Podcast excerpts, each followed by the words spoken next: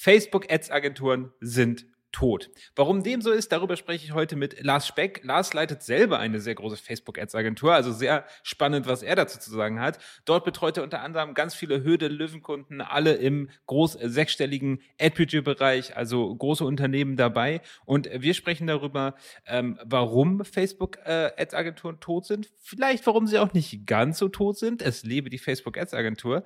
Äh, aber vor allen Dingen, das war absolut mindblowing für mich. Er haut ein paar Tipps raus, wie du als Online-Shop-Betreiber ganz einfach mit ganz einfachen Mitteln hocheffektives Werbematerial bereitstellen kannst, was man dann noch hervorragend für Facebook-Ads verwenden kann. Das war für mich der absolute Knaller. Deshalb viel Spaß mit dem Gespräch mit Lars Speck.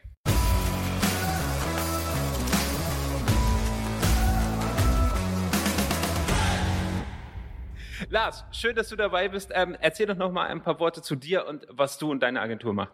Hi, ja, mein Name ist Lars. Ähm, meine Agentur hat sich spezialisiert auf Creatives, ähm, Creative Focus für Facebook und Instagram Werbeanzeigen. Das heißt, wir fokussieren uns wirklich mittlerweile darauf, ähm, Wert auf guten Marketing, auf eine gute Kommunikationsstrategie zu legen, gute Creatives, gute Werbeanzeigen, Copy. Das hauptsächlich für Facebook und Instagram Werbeanzeigen, äh, für, für den E-Commerce-Bereich. Das heißt, wir betreuen dort einige Kunden im deutschsprachigen Raum, ähm, die man so vielleicht auch kennt ähm, bei Hülle der Löwen waren und ähm, sonstige, sonstige Marken und sind mittlerweile auch so ein bisschen am Testen von anderen Plattformen, sei es TikTok, YouTube oder äh, sonstiges. Sehr schön. Und mit dem Fokus natürlich voll auf E-Commerce, richtig? Voll auf E-Commerce, genau, richtig. Genau. Ja, wir haben heute eine kleine Kontroverse, weil ich, ich habe mit dir zusammen die These aufgestellt, dass Facebook-Agenturen tot sind. Warum ist das so? Richtig. Also wir ähm, generell Facebook-Agenturen ähm, sind tot, deswegen, weil eben das Creative mittlerweile 80 Prozent des Erfolgs ausmacht. Das heißt, das eigentliche Media Buying, sage ich mal, gibt, äh, braucht man so nicht mehr so stark,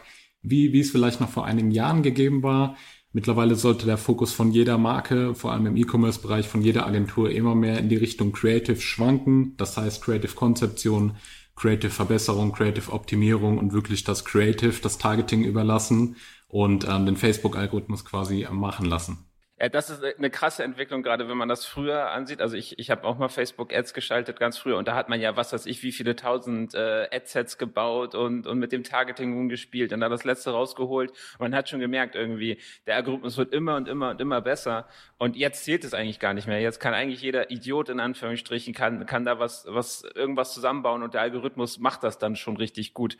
Ähm, und deshalb, also sehr interessante These. Das heißt aber auch, dass die klassische Agentur, die sich jetzt voll darauf konzentriert hat und vielleicht sogar die Creatives vom Kunden bekommt, dass die gar nicht mehr funktioniert, oder? Ja, das, das würde ich so nicht sagen. Ich bin oder wir sind gerade so momentan auch ähm, in, so, in so einem Mittelweg, gerade eben der, die Schwankung. Also ich habe es die letzten Monate, Jahre gemerkt, eben ähm, dass, dass man sich immer mehr in die Creative-Richtung entwickeln muss. Ähm, wir beziehen auch teilweise noch ähm, die Creatives von, von den Kunden in Zusammenarbeit, aber in starker Zusammenarbeit mit dem Kunden. Das heißt wirklich genau sagen, ähm, was, was der Kunde machen soll, aber schwenken eben momentan immer mehr in die Creative-Produktion. Also ich sehe gerade so die nächsten Monate, ähm, Jahre, ja, diese, diese klassischen, äh, klassischen Werbeanzeigen, Agenturen, ähm, so ein bisschen am Aussterben und eher so wirklich in die Richtung von, sag ich mal, Oldschool-Marketing-Agenturen, die sich wirklich darauf fokussieren, ein gutes Offer zu bauen, gute Creatives jetzt in diesem Fall zu bauen, äh, gute Werbeanzeigen-Copy und eben mehr wirklich wieder den Fokus zu, zu klassischem Marketing mit dem ähm, ja, mit den, mit den Channels Facebook und welche, welche anderen Channels es dort sonst noch gibt, TikTok, Google, YouTube vielleicht jetzt auch sehr, sehr spannende Entwicklung. Und das heißt aber auch, also wenn, wenn du jetzt, lieber Hörer, ähm, dich nach einer Agentur umschaust und die erzählen dir irgendwas von Adsets und Targeting und was die besonders gut machen lässt, dann wirst du wahrscheinlich auch sagen können, dann lauf weg. Das ist nicht mehr das, was du brauchst, richtig? Ja, absolut. Das war vielleicht vor zwei Jahren noch ähm, ein wichtigeres Thema. Mittlerweile wirklich Creative Focus. Wie kommunizierst du nach außen? Wie ist deine Kommunikationsstrategie? Und dann, ähm, sag ich mal, kommt das ganze äh, Facebook Media Buying ist zweitrangig und macht vielleicht 10 bis 20 Prozent. Klar, man kann einige Sachen noch falsch machen, ähm, aber nicht mehr so viel, sag ich mal, wie vor einigen Jahren noch. Ja, das macht Sinn. Okay, Lars, also was wir jetzt, denke ich, klar gemacht haben, ist, Fokus liegt auf Creative und das sehe ich ganz genau wie du. Jetzt wäre die Frage, was macht denn ein gutes Creative überhaupt aus? Äh, die Frage bekommt man häufig. Ich denke, da muss man einen Schritt vorher noch ein bisschen anfangen. Ähm, wir hatten, wir hatten ja schon mal gesprochen so ein bisschen über äh, das Zielgruppenverständnis, was ihr ja auch ähm, vor allem bei E-Mail-Marketing ähm, stark macht, erstmal die Zielgruppe wirklich zu analysieren. Ähm, das heißt, wir hatten es schon besprochen, der Erfolg äh, passiert nicht im Werbeanzeigenmanager, sondern außerhalb. Das heißt, am Anfang Zielgruppe analysieren, Frustration, Ziele herausfinden, Probleme, was ist die eigentliche Transformation, die eben durch dieses Produkt passiert und äh, gleichzeitig eben auch das Produkt zu analysieren, was ist es, aber auch was macht es. Das heißt, was sind die emotionalen, funktionalen Vorteile, was sind die äh, Kauf- oder die, die Einwände, die Personen haben, wenn sie das Produkt äh, sehen, um, um das Produkt nicht zu kaufen und ähm, ich denke, dort sollte man wirklich erstmal einen Schritt vorher anfangen und tief ins Zielgruppenverständnis gehen, um dann daraus quasi eine Strategie zu entwickeln und die Creatives darauf aufzubauen. Interessant ist das denn, wenn du jetzt mit Shops zusammenarbeitet, haben die da schon gute Übersicht? Also ist das Sachen, dass du die fragen kannst oder sind das Sachen, die ihr dann selber im Gespräch mit dem Kunden oder vielleicht mit den Kunden der Kunden herausfinden müsst? Richtig. Äh, meistens äh, muss ich sagen, ist das eher zweiteres. Das heißt, ja. äh, das ist ähm, eher so ein Rechercheprozess von, von unserer Seite aus ähm, am Anfang natürlich Kundengespräche zu gucken, was weiß der Kunde, wie gut kennt er seine Zielgruppe, aber dann eben auch ähm, Amazon Reviews, Reviews im Shop. Ähm, am besten natürlich direkte ähm, Kundenumfragen ähm, über Typeform oder sonstige Mittel. Ähm, genau, und das, das sind eigentlich so, so unsere Herangehensweisen da. Es ist spannend, dass du das sagst, weil das ist auch genau unsere Erfahrung, dass die, dass viele Shops ihre Zielgruppe eigentlich gar nicht richtig kennen oder auch eine, was ich viel schlimmer finde, eine falsche Vorstellung ihrer Zielgruppe haben. Die erzählen, ja, unsere Zielgruppe sind die und die Leute und du checkst das in den Daten und du findest das halt einfach null wieder und das stimmt einfach gar nicht. Und ja, richtig. Manchmal, manchmal so das Gefühl, ähm, man möchte eine andere Zielgruppe bedienen, die man eigentlich ja. bedient. Ne? Ja. Richtig, richtig, richtig, richtig. Und deshalb ist es ja irgendwie, da sind wir so ein bisschen Yin und Yang, weil du hast ja schon angerissen, wir machen sehr viel Kundenumfragen, auch zum Beispiel über E-Mail. Und da dann das Verständnis über die Zielgruppe zu bekommen und das dann wiederum an die Facebook-Agentur, zum Beispiel an dich weiterzuleiten im Frontend, das ist unglaublich ja. wertvoll. Ne? Absolut, absolut. Mit das Wichtigste und neben der Zielgruppenrecherche, sage ich mal, dann auch so ein bisschen den, den Markt zu betrachten. Das heißt, wo steht der Markt gerade? Ähm, wie kultiviert ist der, der Markt quasi? Ähm, nehmen wir einfach mal das Beispiel Air ab, was eben ein total frisches Produkt ist, was es so vorher noch nicht gab im Vergleich zu vielleicht, ja sehr cool, hast du dabei, ähm, im Vergleich vielleicht zu Abnehmprodukten, die eben, wo sag ich mal der Kunde schon jeden, jeden Claim, jede Behauptung, jedes Versprechen gehört hat, wo man dann auch so ein bisschen die, die ähm, Strategie, die Kommunikationsstrategie anpassen muss, um eben dann die passenden Creative da, dafür zu entwickeln. Ja, ja, ja, absolut, absolut, absolut. Okay, spannend. Das heißt also, du sagst erstmal generell, Creative fängt ganz vorne an beim Zielgruppenverständnis. Und das macht ja auch Sinn. Also wie, wie soll ich ein vernünftiges Creative erzeugen, wenn ich überhaupt gar nicht weiß, wie ich den Kunden dann anspreche? Das heißt, Schritt eins wäre für dich, dass du mit dem Kunden oder wenn der Kunde noch nicht das Verständnis hat, da erstmal ganz tief reingehst und eine vernünftige Zielgruppenrecherche machst. Genau, absolut. Zielgruppenrecherche, dann quasi ähm, Avatare daraus bauen, Strategie entwickeln und ähm, dann kann man eben an die Creative äh, Konzepte gehen, äh, so nennen wir das, wo wir dann eben verschiedene Creative Typen haben. Acht Stück haben wir dort und äh, da dann gucken, welches, welches passt am besten zum Markt und wie kann man eben quasi die, die, Ziel, die Erkenntnisse aus der Zielgruppenrecherche in diese Konzepte einpflegen. Jetzt gehört ja zum Creative wahrscheinlich einmal einen Text, also gerade auf Facebook, so kenne ich nur die klassische Werbeanzeige. Wir haben Text, wir haben eine Headline und dann habe ich aber auch ein Bild oder ein Video oder ähm, ich glaube, es gibt auch so mehrere Bilder nebeneinander, so, so eine Art Karussell. Karussell, ja genau. Genau. Äh, ich meine, der Text stelle ich mir vor, dass der von jetzt an, also wenn ich eine saubere Zielgruppenrecherche habe, das kennen wir ja vom E-Mail-Marketing, dass der sich eigentlich relativ leicht schreibt und die Headline, richtig? Also da ist ja auch wenig Kundenmitarbeit gefragt. Ja, absolut, absolut. Also das, ähm, das sollte eigentlich kein Problem sein. Ähm, okay, aber das eigentliche Creative, also das Bild, das Video, was auch immer man dort machen möchte, das ist dann ja, wo wahrscheinlich auch sehr viel Mitarbeit vom Shop gefragt ist, richtig? Richtig, also da, da, da brauchen wir äh, die Mitarbeit vom Shop. Wie gesagt, wenn ähm, auch bei uns äh, der Fall, dass teilweise eben der, der Shop noch die Creatives übernimmt oder übernehmen möchte. Und ähm, da braucht man dann doch auch den, den, den Mindset-Switch, sage ich mal, von ähm, oder in Richtung Creative Focus. Wir sollten uns als Marke auch darauf fokussieren, Creatives Content zu produzieren, auch ähm, zum Beispiel mit Influencern, dass, dass wir uns dort gar nicht so sehr ähm, mit Influencern auf den, auf den Direct Sales Channel konzentrieren, sondern auch ähm, ja über Influencer Content generieren, äh, Social Proof Content, User Generated Content, den wir dann eben in Creatives auch wieder benutzen können.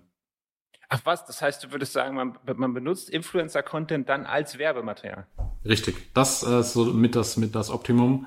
Ähm, Ach, wirklich? Ja, also ähm, was, was wir sehen, ist eben ähm, wirklich Es ist einfach für den Shop, weil wir, weil wir eben die, die Creatives so auslagern können, quasi die, die Influencer. In der Regel dann ähm, sprechen wir hier von Micro-Influencern, das heißt nicht von, von, den, von den riesigen Influencern, sondern von, von den kleineren, die, die eben gerne Content erstellen, gerne, ähm, gerne sprechen, ähm, gerne ihrer Zielgruppe was vermitteln und nutzen dann eben diesen, diesen Content, können diesen zusammenschneiden, äh, Mashups formen und daraus ähm, guten Content zu erstell äh, erstellen, ohne irgendwie selbst ähm, shooten zu müssen. Ach, das ist ja, das ist ja fantastisch. Das ist ja, da habe ich noch nie drüber nachgedacht. Das heißt, Wirklich also ich mache eine Influ Hä? Wirklich nicht? Nee, nein, nein, nein, nein, nein, nein, die Idee wäre mir überhaupt gar nicht gekommen. Also, das ist ja cool. Das heißt, ich gehe auf, auf Influencer zu, gar nicht mit dem Ziel, dass die jetzt unglaublich viel Umsatz für mich treiben, sondern mit dem Ziel, dass sie hochwertigen Content für mich erstellen. Richtig. Und diesen Content nehme ich dann wiederum in meinen Performance-Werbeanzeigen. Genau, richtig. Den kannst du, du kannst mittlerweile auch so Sachen machen, wie über dieses Profil ähm, von, von dem Influencer die gleichen Werbeanzeigen ausspielen, über deinen Business Manager ähm, muss ich aber sagen, hat sich bisher jetzt noch nicht als so umsatzstärkend äh, herausgespielt, wie wenn man es über, über die eigene, eigene Seite auch ausspielt. Okay, Wahnsinn. Okay, das ist natürlich, ich meine, das löst ja eine ganze Menge Probleme, weil äh, ich denke, da hast du dieselbe Erfahrung gemacht, dass wenn man Shops nach Material fragt, dann ist Richtig. es teilweise schon schwierig, hochwertige Produktbilder zu bekommen. Ja, ähm, absolut, absolut. Und wie will man daraus dann eine gescheite Werbung oder ein Video drehen oder irgendwas in dieser Richtung?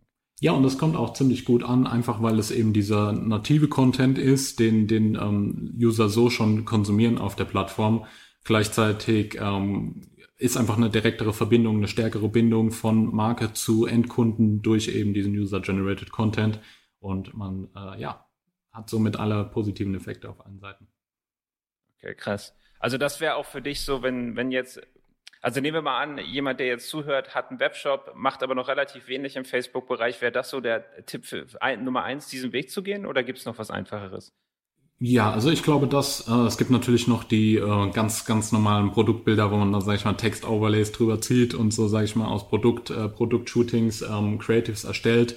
Aber ich denke wirklich oder die Zahlen sagen es auch, dass User-generated Content gerade eben im Top-Funnel im Prospecting deutlich besser performt in der Regel. Natürlich muss man das auch immer so ein bisschen von Produkt zu Produkt anschauen, ob ähm, User-generated Content, Social Proof Content im Top-Funnel dann auch äh, Sinn macht. Aber ähm, in der Regel ist das so, ja, das, das beste, schnellste Mittel, um einfach an, an Content zu kommen, wenn man jetzt nicht die äh, großen Produktionen auffahren möchte. Okay, spannend. Und wenn ich die großen Produktionen aufhöre, gibt es überhaupt einen Grund für mich, große Produktionen? Also ist das dann noch ein Stück effektiver? Also nehmen wir mal an, ich bin ein Webshop, ich sage wirklich, ist mir, ist mir egal, wie viel die Produktion kostet. Ich will irgendwas, ich will wirklich die absolut effektivste Facebook-Werbung haben. Würdest du dann sagen, okay, dann machen wir lieber was eigenes? Also meiner Meinung nach kann man, äh, also man kann eine Marke nur auf, so, äh, auf Social Proof, User-Generated Content aufbauen. Ich finde immer, der Mix macht es und ähm, die Zahlen belegen es auch. Du skalierst auf Facebook durch die Creatives, durch verschiedene Creative-Konzepte. Das heißt auch eine Mischung aus hochwertigerem und ähm, User-Generated Content. In der Regel ist es aber doch so, ähm, dass, dass der User-Generated Content von, von Influencern, von, von Kunden auch, da gibt es auch noch andere Möglichkeiten, die ich gleich nochmal ansprechen kann, ähm, deutlich besser performt in der Regel als ähm, der hochwertig ähm, ja, produzierte Content. Oh, Wahnsinn, Wahnsinn. Okay, ja, genau. sagst du, äh, es gibt noch andere Möglichkeiten, User-Generated Content zu, zu generieren als über Influencer?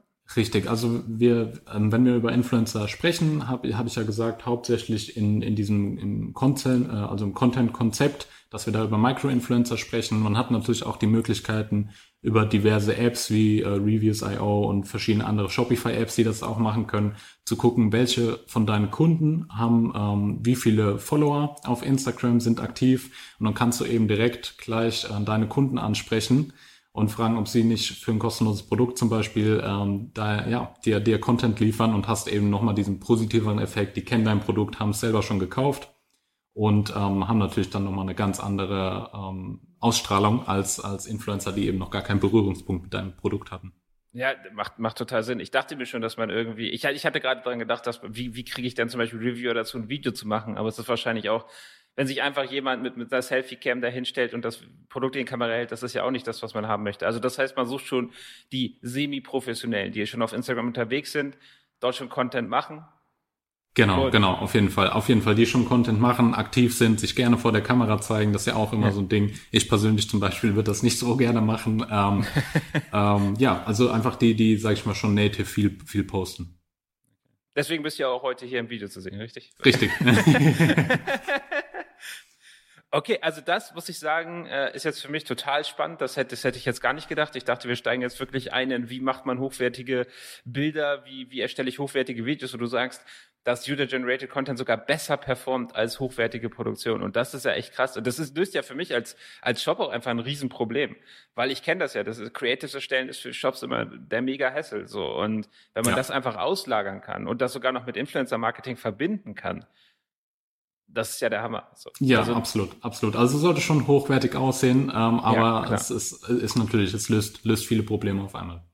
Ja, mein Gott, wenn ich 20, 30 Influencer anspreche, die das vielleicht auch noch gegen kostenloses Produkt machen, da wird eins, zwei, drei Sachen bei sein, ja. die funktionieren, richtig?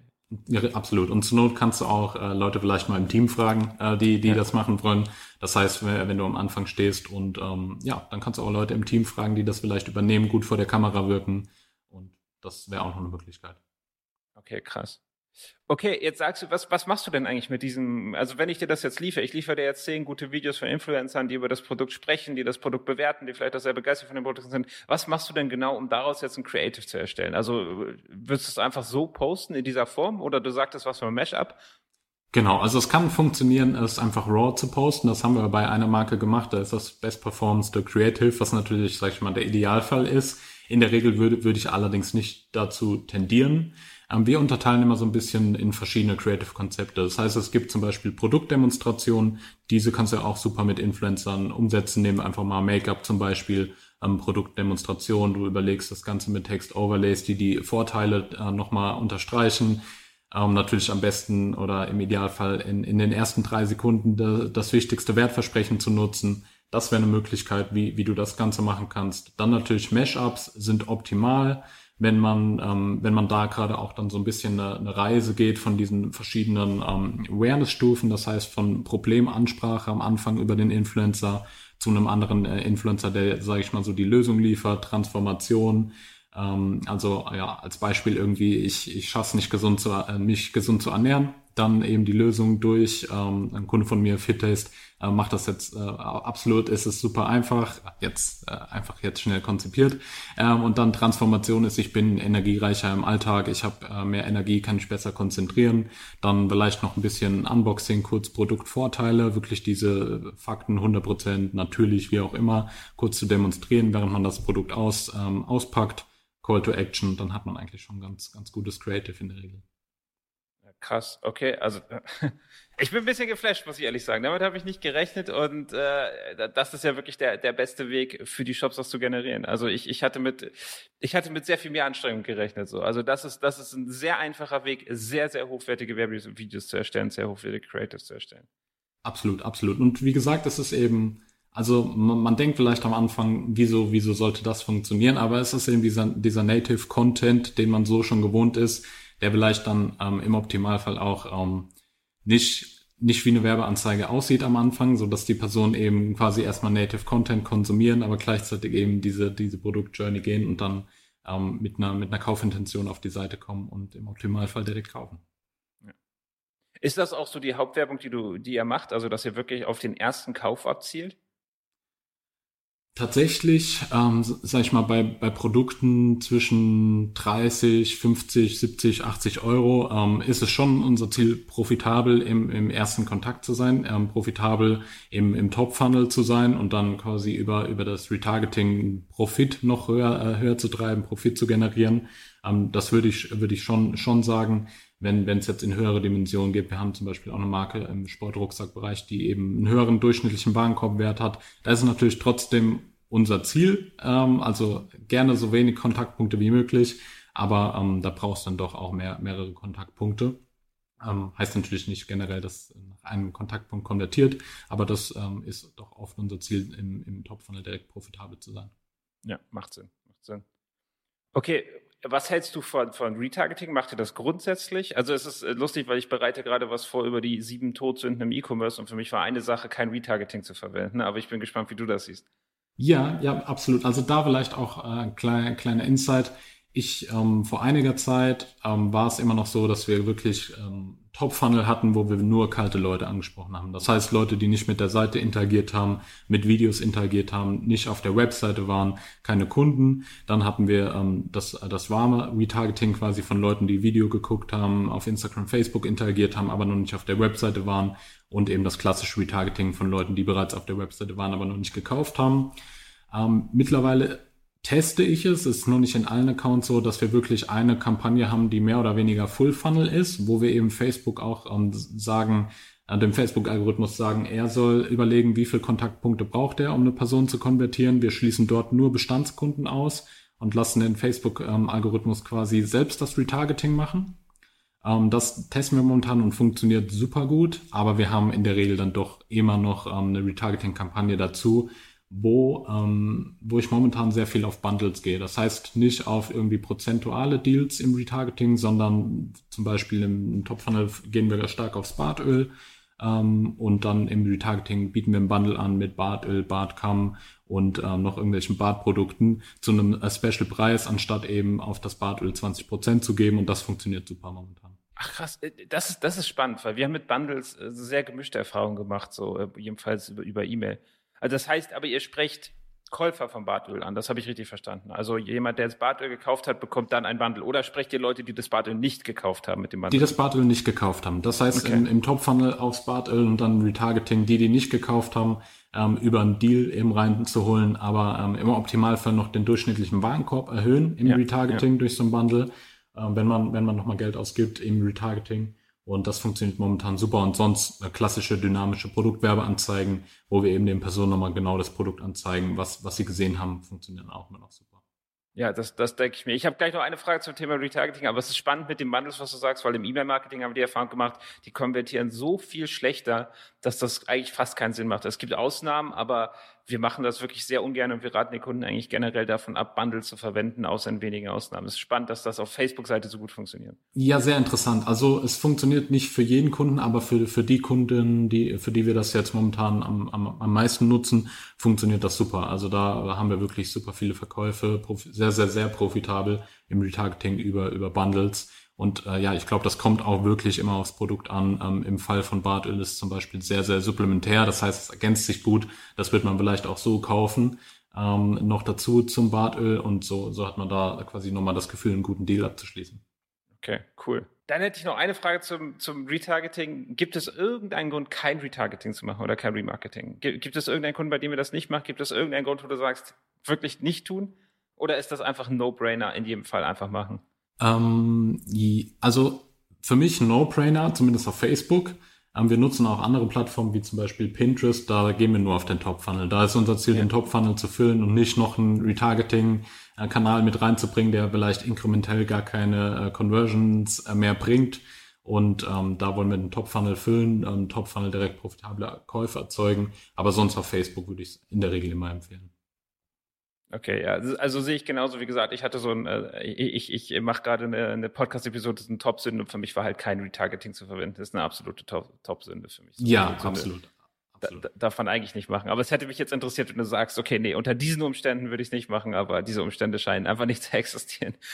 nee, richtig. Nee, nee, richtig. Aber was ich wirklich sehr, sehr interessant finde, wir hatten ja am Anfang schon drüber gesprochen, über den Facebook-Algorithmus eben ähm, Platz zu ja. geben und ähm, uns auf Creatives zu fokussieren ist eben dieses Konzept, was ich momentan, wie gesagt, in einigen Accounts teste, wo wir wirklich eine Kampagne haben, die dann quasi selbst das Retargeting auch übernimmt, zwar mit den gleichen Werbeanzeigen und nicht, nicht anderen Werbeanzeigen nochmal spezifisch für, für, den, für die Funnel Stage, aber das funktioniert momentan wirklich sehr gut. Ich bin mal gespannt, ähm, wie, wie, wie die nächsten Wochen da aussehen. Ja, es scheint zu sein, dass, dass man in, in Zukunft irgendwann wahrscheinlich das Targeting fast komplett lassen kann, solange man dem Algorithmus so grob sagt, wie man haben möchte, kann man dem einfach freien Lauf lassen und der macht den Rest automatisch. Ja, sehr interessant. Also denke ich auch, ja. Ja, krass. Eine Frage habe ich noch und zwar, wie ist denn mit Zweitkauf generieren auf Facebook? Also ich meine, Top of the Funnel ist klar so und ich meine, das ist ja auch so ein bisschen die Schnittstelle, wo wir dann mit E-Mail übernehmen und den Kunden so, den Kunden zum Zweitkäufer, Drittkäufer zum Fan machen im Idealfall. Wie siehst du das denn auch, ihn nochmal über Facebook anzusprechen und zum Beispiel zum Zweifachkäufer zu machen? Ja, ähm, sehr interessant. Also ich mache es bei wenigen Marken, bei, also bei wenigen machen, äh, Marken machen wir das. Was ich auf Facebook sehr, sehr interessant finde als Konzept, um einfach nochmal die Markenbindung zu stärken, ist so ein Danke-Video vom Gründer nach dem, nach dem Erstkauf auf Facebook auszuspielen, um mit, mit ein paar Euro am Tag. Ähm, brauchst du am Anfang wahrscheinlich noch nicht, weil du da nicht viel, ähm, nicht viel Reichweite haben wirst, weil du eben zu wenig Verkäufer hast. Aber ab einer gewissen äh, Scale, sage ich mal, macht das Sinn und kommt sehr, sehr gut an. Ähm, bezüglich Zweitkäufen tendiere ich eher zu E-Mail. Also ich finde E-Mail dort den, den deutlich, deutlich besseren Kanal. Ähm, aber teilweise, teilweise nutzen wir das dort auch. Manchmal mit speziellen Angeboten gehen wir da nochmal an Bestandskunden rein. Aber ähm, in der Regel ist Facebook ein Kanal für, für Acquisition und nicht für Retention. Ja, also bin ich grundsätzlich bei dir. Hat mich jetzt interessiert. Ähm, ich, ich denke auch unter gewissen Umständen kann das schon klappen, aber unsere Erfahrungen sind damit auch eher schlecht und E-Mail ist da einfach der Weg. Also wir, wir haben auch normalerweise automatisierte Kampagnen nach dem Erstkauf, die einen, einen Großteil der Erstkäufe dann nochmal zum Zweikauf generieren. Und das weißt du sicher, wenn ein Kunde erstmal das zweite Mal gekauft hat, dann wird, kauft er auch ein drittes Mal. Also dieser Schritt vom Richtig. Erstkäufer zum Zweikäufer ist sehr, sehr wichtig. Ähm, und das kann man mit E-Mail einfach hervorragend machen. Ja. Deswegen ähm, finde ich auch, das Facebook-Agentur und E-Mail-Agentur ist so ein bisschen Yin und Yang. Die arbeiten wirklich gut zusammen, ja. weil sie ja auch, die E-Mail-Agentur hebt den Kundenwert, was gut ist für die Facebook-Agentur, weil sie so besser mh, skalieren kann und so. Also das, das macht schon sehr, sehr Sinn, so zusammenzuarbeiten. Ich hatte sogar letztens ein Gespräch mit jemandem, wo wir eigentlich gesagt haben, das ist ein Dreiklang aus Facebook-Agentur beziehungsweise PPC-Agentur, Shop-Optimierungsagentur und E-Mail-Agentur mhm. beziehungsweise Kundenbindungsagentur. Wenn man diese drei Agenturen hat, dann ist man eigentlich schon sehr, sehr gut aufgestellt. Ja, absolut. Also Shop-Optimierung sprichst ein gutes Thema an. Ähm, ich denke, da sollte sich auch auf jeden Fall jeder äh, sehr, sehr stark ähm, drauf fokussieren. Einfach weil ein guter Funnel reibungslos, schnell, ähm, der, der wirklich eine hohe Conversion Rate hat, auch super gut für den, für den Facebook-Algorithmus ist. Ja, äh, ja, absolut. Äh, hattest du schon Fälle, wo du, wo ein Kunde zu dir gekommen ist und du hast den Shop gesehen und hast gesagt, okay, das können wir uns jetzt aktuell erstmal schenken, macht erstmal eure Hausaufgaben? Ja, definitiv. Also das gab es auf jeden Fall schon. das, das, das kommt, das kommt, das kommt auch vor, ja. Absolut. Ja. Ja, ja, definitiv. Okay, dann, dann eine letzte Frage noch, und zwar, das ist eine Frage, die hier sehr, sehr viele Zuschauer, äh, Zuhörer und vielleicht auch Zuschauer haben, ist ähm, das klassische Problem, meine Facebook-Kosten sind zu hoch. Also ich weiß nicht, wie oft ich diesen Satz schon gehört habe, du wahrscheinlich auch. Also es ist alles gut, aber wir zahlen zu viel pro Kauf. Was ist deine Antwort darauf? Ja, ähm, hört man hört man tatsächlich oft. Also ich höre hör das äh, hör das auch öfter das hatten wir am Anfang schon, wenn, wenn deine Facebook-Kosten zu hoch sind, dann ist es wahrscheinlich kein Facebook-Problem, sondern eher ein allgemeines Marketing-Problem, wie, wie du eben kommunizierst, wie, wie du, wie quasi dein, dein Offer, dein Angebot positionierst, erstellst, wie gut deine Creatives sind. Ähm, und ich denke, Facebook-Kosten zu hoch ähm, ist in der Regel immer ein, ein Marketing, grundlegendes Marketing-Problem und nicht ein, ein, ein Problem auf der Facebook-Seite. Also stimme ich grundsätzlich zu. Das sieht man ja auch, wenn fehlendes Kundenverständnis da ist. Das wirkt sich dann auf alle Bereiche aus. Das ist ja dann nicht optimierter Shop. Was ich außerdem dazu sagen kann, manchmal ist es auch gar kein Kostenproblem, weil man kann die Kosten ja auch, ich meine, die Zeiten, in denen man zwei Euro pro Kauf bezahlt, sind Absolut. wahrscheinlich vorbei. Ich weiß nicht, ob du da jetzt widersprechen würdest. Äh, ähm, in, in teilweise, wenn du mal bei Höhle der Löwen warst, kriegst du auch unter ein Euro, aber in der Regel absolut, ja. aber es ist ein kurzfristiger Effekt, oder? Also ich meine, Höhle der Löwen ist ja nicht, dass du die nächsten fünf Jahre dann ja, zwei Euro ja, pro Kauf absolut. bezahlst. Absolut, also in der Regel dauert das ein paar Wochen an. Wir haben jetzt einen Kunden, da ist es jetzt seit, seit acht Wochen knapp äh, sogar noch ein sehr, sehr guter Effekt, aber ist natürlich kurzfristig und nichts äh, nix super langfristiges, was du, wo du dann immer Kosten von unter einem Euro hast. Also da stimme ich dir sonst absolut zu. Ja, ja, genau. Also die Zeiten, ich, ich kenne die Zeiten noch, aber diese Zeiten sind leider vorbei. Äh, ja. was, was ich dazu sagen kann, ist, manchmal ist das, ist das Problem gar nicht deine hohen Facebook-Kosten, manchmal ist das Problem, dass dein Kundenwert einfach zu niedrig ist. Also ich meine, was interessiert es dich, wenn, wenn du pro Kunden 40 Euro bezahlst, aber pro Kunden 120 Euro verdienst? So, dann ist alles ja. gut. So, und ähm, da wirst du sicherlich auch zustimmen, je, je schneller man skalieren möchte über Facebook, desto teurer wird der Kunde natürlich auch ein bisschen, richtig? Absolut, und ich denke, da, da, da sprichst du einen sehr, sehr guten Punkt an. Das sollte auch immer dein, dein Fokus sein, quasi als, ähm, als Online-Shop-Besitzer dein Lifetime-Value so hoch wie möglich zu bekommen, um eben mehr auch ähm, ausgeben zu können für einen Kunden, schneller skalieren zu können ähm, und dadurch besser und höhere Marktanteile zu gewinnen. Ja, ja, absolut. Das sind doch schöne Schlussworte, Lars. Äh, gibt es noch irgendwas, was du noch hinzufügen möchtest? Ähm, ja, also mich hat es sehr gefreut, hier, hier zu sein. Mein erster Podcast, vielleicht hat man das gemerkt, war ein bisschen aufgeregt, aber es hat mich sehr gefreut, hier ein bisschen ein paar Sachen teilen zu dürfen. Und äh, gerne wieder zu, zu einem anderen Thema oder nochmal zu dem gleichen Thema mit neuen Erkenntnissen. Und ähm, ja, Sehr, sehr gerne. Schön, dass du da warst. Du hast äh, wirklich, my mind is blown, weil das mit den, mit den Influencer-Videos, das ist, das ist wirklich was, was ich überhaupt noch nie vorher gehört habe. Und das ist so cool, weil das wirklich jeder Shop sofort einsetzen kann, weil ich kenne das Drama bei den Shops, äh, Werbematerial zu erstellen. Und das löst das Problem einfach auf so elegante und effektive Weise.